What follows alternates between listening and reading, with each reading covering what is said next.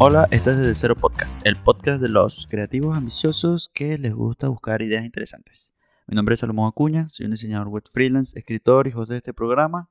Y este es nuestro primer programa del año, muy retrasado. Espero que hayan tenido un muy feliz año, que hayan pasado un excelente diciembre, que lo pasé muy bien. Y bueno, eh, este programa se ha retrasado bastante, desde hace bastante tiempo que no publico, pero este año vengo con todo. De hecho, ya tengo una planificación más o menos hecha y esperamos cumplirla. Bueno, lo primero es anunciar de que el podcast va a venir un poco más espaciado este año, porque una de las cosas que me di cuenta el año pasado es que no puedo hacer tanto contenido tan seguido, porque soy una sola persona, vivo en un país tercermundista y tengo que trabajar, pues. Entonces, bueno, el podcast ahora lo vamos a entregar cada dos semanas, o sea, cada 15 días, y van a ser dos ediciones al mes, básicamente. Dos ediciones al mes. A lo mejor haya semanas, haya meses que lo haga de una semana para otra. Voy a haber una que lo haga una semana primero y después la última, pero el compromiso es dos veces al mes. Dos veces al mes vas a tener episodios de Cero Podcast. Y este tema del que vamos a hablar hoy, vamos a hablar sobre el refugio de la subjetividad.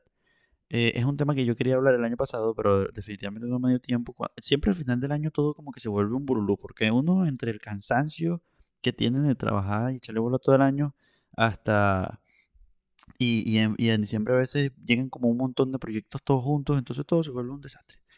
Pero bueno, vaya, lo, quiero, lo quiero retomar porque me parece que es un tema es un tema muy presente y es un tema que jamás va a dejar de estar presente. Por lo menos en el tiempo que yo tengo metido en esto de la creatividad, esto siempre ha sido un tema de debate y esto siempre ha sido algo que hace que mucha gente se moleste. Y ya vas a ver por qué se molesta. Eh, bueno, lo primero que quiero explicarte obviamente es a qué me refiero con esto del refugio de la subjetividad. Pues esto básicamente es que hay personas, hay creativos que dicen que algo es subjetivo solamente para evitar ser juzgados.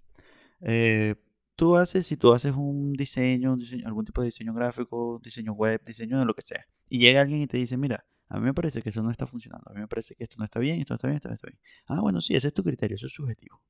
Eh, tú, ah, en la arquitectura, si haces un edificio, tal y qué sé yo, se ve de determinada manera, no sé qué, llega alguien y te dice, mira, pero esto no funciona aquí, aquí, ya sabes, papá. No, bueno, ese es tu criterio, eso es subjetivo. Y así sucesivamente en un montón de áreas, eh, particularmente del diseño, pero eso pasa prácticamente en cualquier, en cualquier parte. Eh, bueno, en el arte es un poquito más difuso, pero también sucede bastante. Obviamente es más, el, arte sí es hasta, un punto muy elevado, bastante subjetivo, pero el diseño no, y ya vamos a ver por qué. Eh, y y en un montón de cosas, de oficios, donde hay cosas que se pueden mejorar y la gente siempre se excusa con, no, eso es subjetivo, no, no es subjetivo, no es subjetivo, no es subjetivo nada. Y ya vamos a ver por qué. La segunda pregunta que quiero que, o sea, la, primera pregunta que quiero responder es, ¿por qué esto es un tema de debate? Porque esto es algo importante, porque esto es una idea presente. Y esta es quizás una cosa que te va, o sea, si tú eres del lado contrario al que yo estoy hablando, esto es algo que te va a sorprender pero tú no puedes mejorar si asumes que todo es subjetivo. No puede haber mejora si tú dices, o sea, si tú asumes que el feedback que te están dando es solamente una opinión. Si tú no, si tú no, si tú no crees realmente que la otra persona te está aportando algo de verdad o que está diciendo algo que pueda ser cierto, al menos que lo puedas falsar, ¿me entiendes? Al menos que puedas descartarlo y, y probar y decir, oye, tiene o no tiene razón sino que la subjetividad se vuelve simplemente una excusa para no mejorar, una excusa para no asumir que uno se puede equivocar, una excusa para, para, no, para no crecer, para no eh, decir, oye, sí, la cagué, o oye, me equivoqué, o oye, esto puede mejorar. Y obviamente eso nos limita el crecimiento de una manera impresionante. Pero bueno, vamos a empezar con mi argumento principal que tiene que ver con la naturaleza del conocimiento. Y voy a hacer mi mayor esfuerzo verdad, por tratar de verbalizar esto de la forma más clara posible, porque esto es algo que me cuesta bastante explicar, pero en general, para uno poder vivir, tiene que asumir verdades. Tú no puedes vivir dudando de todo, y tampoco puedes vivir sin creer en nada. Tú tienes que, juro, asumir cosas, tienes que asumir verdades, tienes que asumir que hay cosas que son verdad. O sea, tú tienes que, si tú no tomas agua te vas a morir, si no respiras te vas a morir, eh, si te lanzas de un quinto piso te vas a morir, esas son cosas muy evidentes, pero a medida que el conocimiento se va haciendo más complejo y se va haciendo también menos necesario como para la vida, eh, pues esto se va haciendo cada vez más elusivo, se va difuminando mucho más.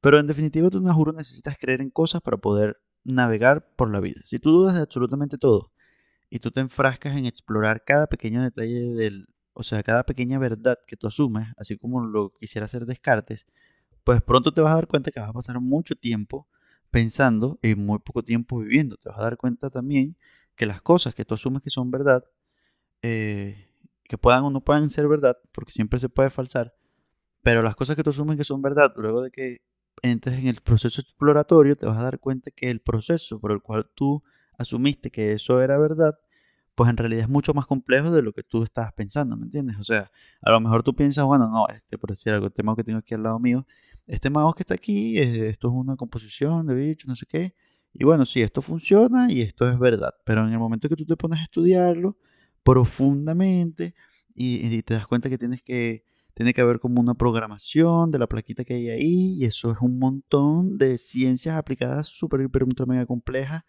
a las cuales tienes que dedicarle mucho tiempo para comprender cada pedacito.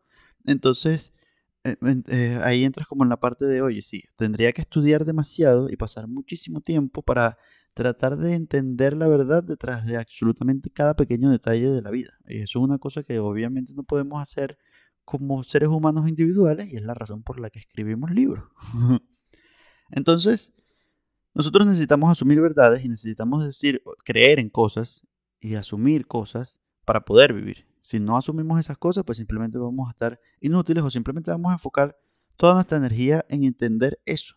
Pero cada, la cosa más mínima que te puedas imaginar es todo un mundo complejo y lleno de ramificaciones impresionantes que ni siquiera nos imaginamos.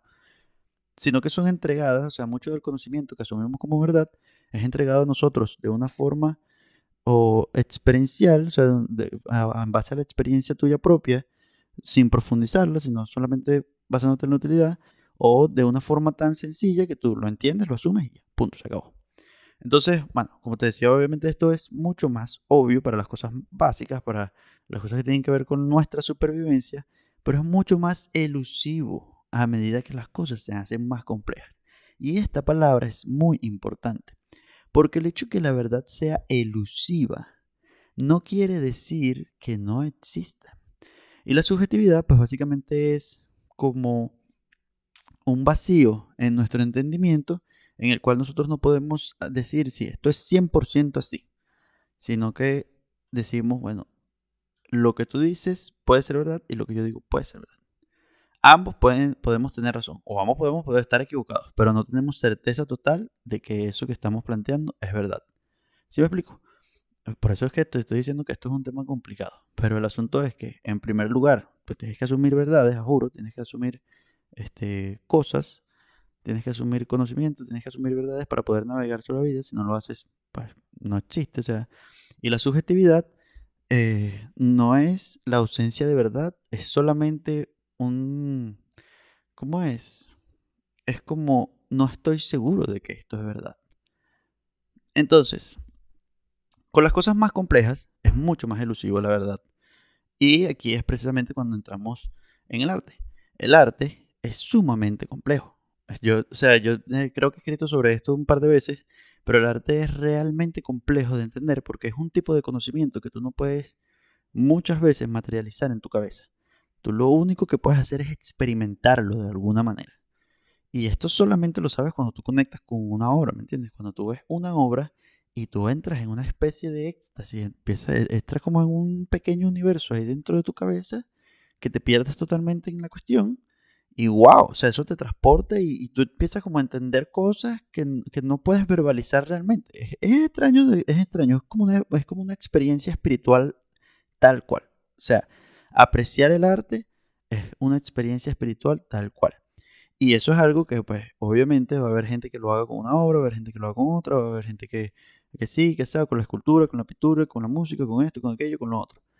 Pero el asunto es que es un tipo de conocimiento que es muy difícil de verbalizar y por ende es muy difícil colocarle reglas. Sumamente difícil, sumamente difícil. Es una cosa más de sentir, de experimentar. Y por eso es un tipo de conocimiento en el que comprender la verdad es sumamente elusivo. Muy elusivo. Extremadamente elusivo sumamente elusivo. Bueno, cualquier persona que, hable sobre, o sea, que, hable sobre arte sabe que, que es más fácil asumir que el, arte es subjetivo solamente por el hecho de que lo que es o no es verdad es demasiado elusivo. O sea, tratar de ponerle reglas a eso es prácticamente imposible para nuestro intelecto en este momento. Pero no sucede así con el diseño y prácticamente cualquier otra área del conocimiento. Todas las demás áreas del conocimiento pueden ser eh, enfrascadas en una serie de normas y reglas cualitativas y cuantitativas. Y eso es muy verdad para el diseño. ¿Por qué? Porque el diseño viene limitado por una cuestión llamada funcionalidad. Es decir, que todo lo que tú creas en base a las normas del diseño siempre van a estar eh, superpuestas a que lo que sea que tú crees tiene que ser útil para alguien específico, para un grupo de gente específica o para una persona en específica. Si lo que tú creas no es útil, no funciona, no resuelve un problema, está malo. Es así de sencillo. Y es así de objetivo. Entonces, por eso es que decimos que el diseño no es subjetivo. El arte puedes conseguirle una utilidad, pero en realidad es una cuestión 100% de expresión del artista.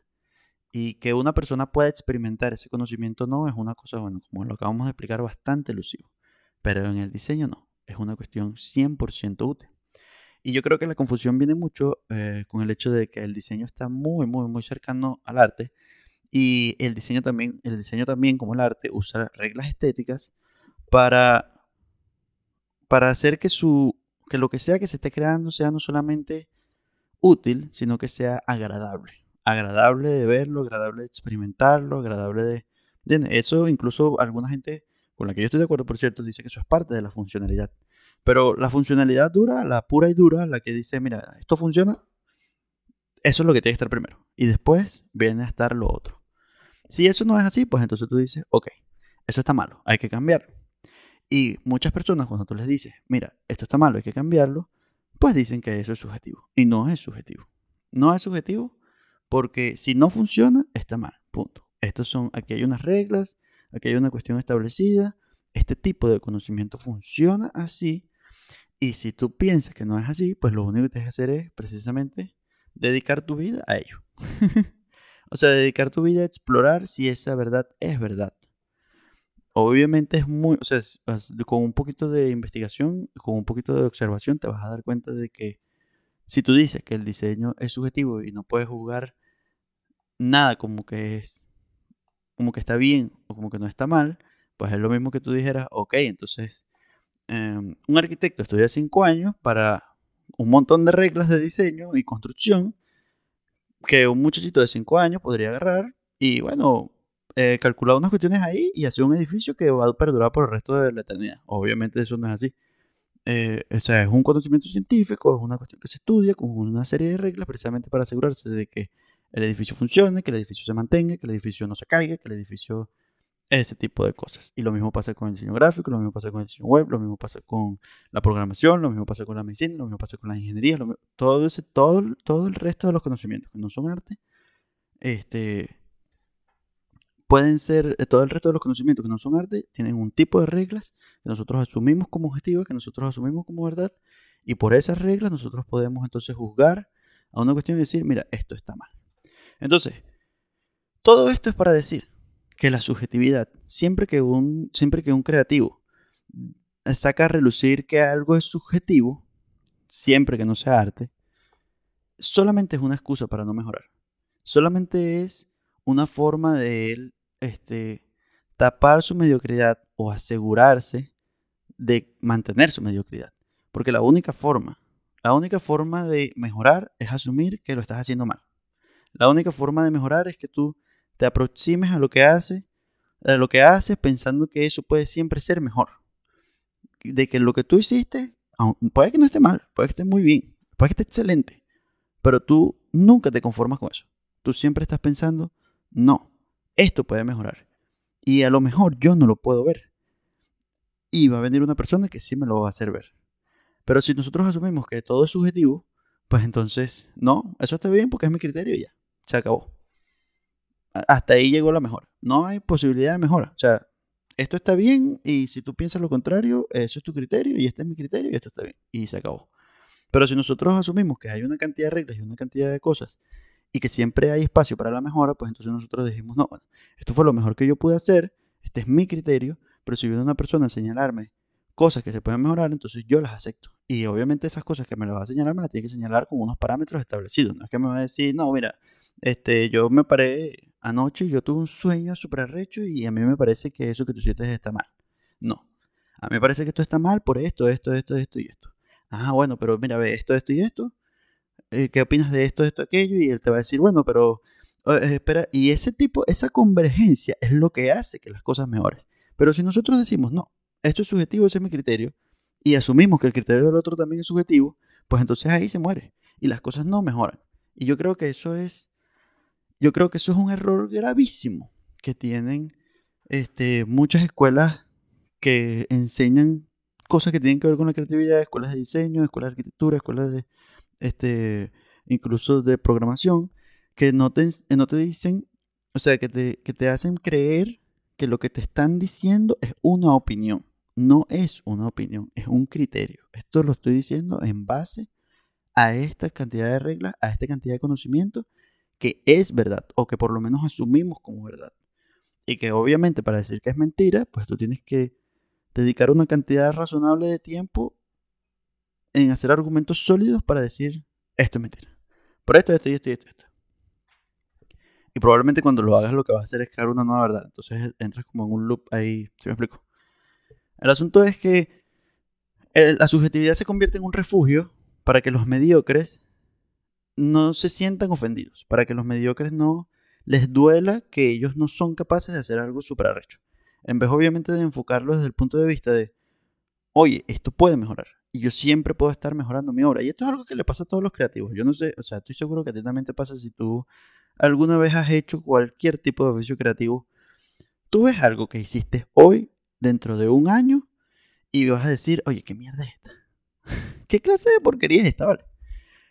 Puede que seas suficientemente empático contigo mismo y digas, oye, con, con el estado en el que yo estaba en ese momento, con las herramientas y conocimiento que yo tenía, teniendo en cuenta eso, puedo decir que, ok, esto no es algo que por lo cual yo me recrimino, pues, o que, que me duele, pero esto es una porquería para mis estándares actuales. Y eso tiene que ver con el hecho de que siempre que uno está creciendo, que uno está experimentando cosas nuevas, que uno está absorbiendo nuevo conocimiento, que está creciendo, que está cambiando, pues lo que uno hizo antes siempre va a ver como una porquería. ¿Por qué? Porque estás creciendo, ¿me entiendes? Pero las personas que, las personas que asumen que las cosas son subjetivas no tienen esa sensación. No, ellos dicen, no joda, chico. Más arrecho que el coño, vale. Esto es lo mejor que hay. Esto no, esto no le gana nada a nadie. Y hay muy poca gente así de verdad, pero la gente que es así de verdad que hace bastante bulla, ¿viste? Y, y creo que lo más grave realmente para mí es que en mi experiencia, ese conocimiento, esa idea de que el diseño subjetivo, esa idea de que este, conocimientos fuera de las esferas del arte son subjetivos, se lo enseñan en los sitios donde ellos van a aprender. Y no deberían enseñárselo, porque eso es básicamente es decirles, mira, la verdad no existe. Y la verdad definitivamente existe. Y si, y si la verdad no existe, nuestro cerebro simplemente no puede convivir con eso. Porque nosotros tenemos que asumir verdades para poder existir, literalmente. Entonces, bueno, ese ha sido el tema de hoy. No digan que la no, no, no, usen la, subjetividad como una excusa, porque no lo es. Eh, las cosas no son subjetivas. Y si es difícil para ustedes aceptar la crítica, pues eso es una cosa en la que deberían enfocarse, en la crítica del feedback venga como venga. Eh, entonces es una cosa que ustedes deberían trabajar porque sin ella no pueden mejorar. Sin ella no pueden mejorar, no van a crecer. O sea, nuestro, nosotros como individuos atómicos no podemos ver absolutamente todas las complejidades de, nada. O necesitamos, juro, que otra gente nos señale otros puntos de vista y nos diga, mira, velo por aquí, velo por allá, velo por aquí. Y bueno, en mi experiencia eso es algo, eh, sobre todo si se da respetuosamente, eso es algo maravillosísimo. Eso es algo espectacular. Cuando tú estás en una oficina, cuando tú estás en un estudio, cuando tú estás en un trabajo donde lo que tú haces primero es tomado en cuenta y en segundo lugar son capaces de decirte las cosas que puedes mejorar de una forma respetuosa y de una forma que, que realmente tú la puedas utilizar precisamente para mejorar. Pero si tú asumes que lo que tú haces es tu criterio y que eso siempre va a estar bien porque es subjetivo, porque lo que los demás dicen es subjetivo y lo tuyo también es subjetivo, entonces nunca vas a mejorar, te vas a quedar estancado y vas a ser un mediocre de mierda. No seas un mediocre de mierda, por favor. Eso no es lo que queremos en Desde Cero Podcast. bueno, ese ha sido el episodio de hoy. Espero que te haya gustado. Si tienes algún comentario, por favor, házmelo saber. Sabes que como siempre, yo sí adoro la crítica, adoro el feedback. Cualquier tipo de opinión que tengas, no importa cómo me la vayas a decir, por favor, házmelo saber, la necesito. Sé que tengo que mejorar un poco el formato de esto y tengo que aprender a hablar más lento. Y tengo que aprender a modular más. Ya eso me lo dijeron en diciembre. Pero realmente no sé por dónde empezar. Así que si tienes alguna idea de cómo puedo mejorar eso, de, cómo puedo navegar esa, esa crítica, me ayudaría muchísimo. Nos vemos en dos semanas. O bueno, para la fecha en la que estamos, probablemente nos veamos la semana que viene. Eh, este fue el episodio de esta semana. Un abrazo y nos vemos en la próxima.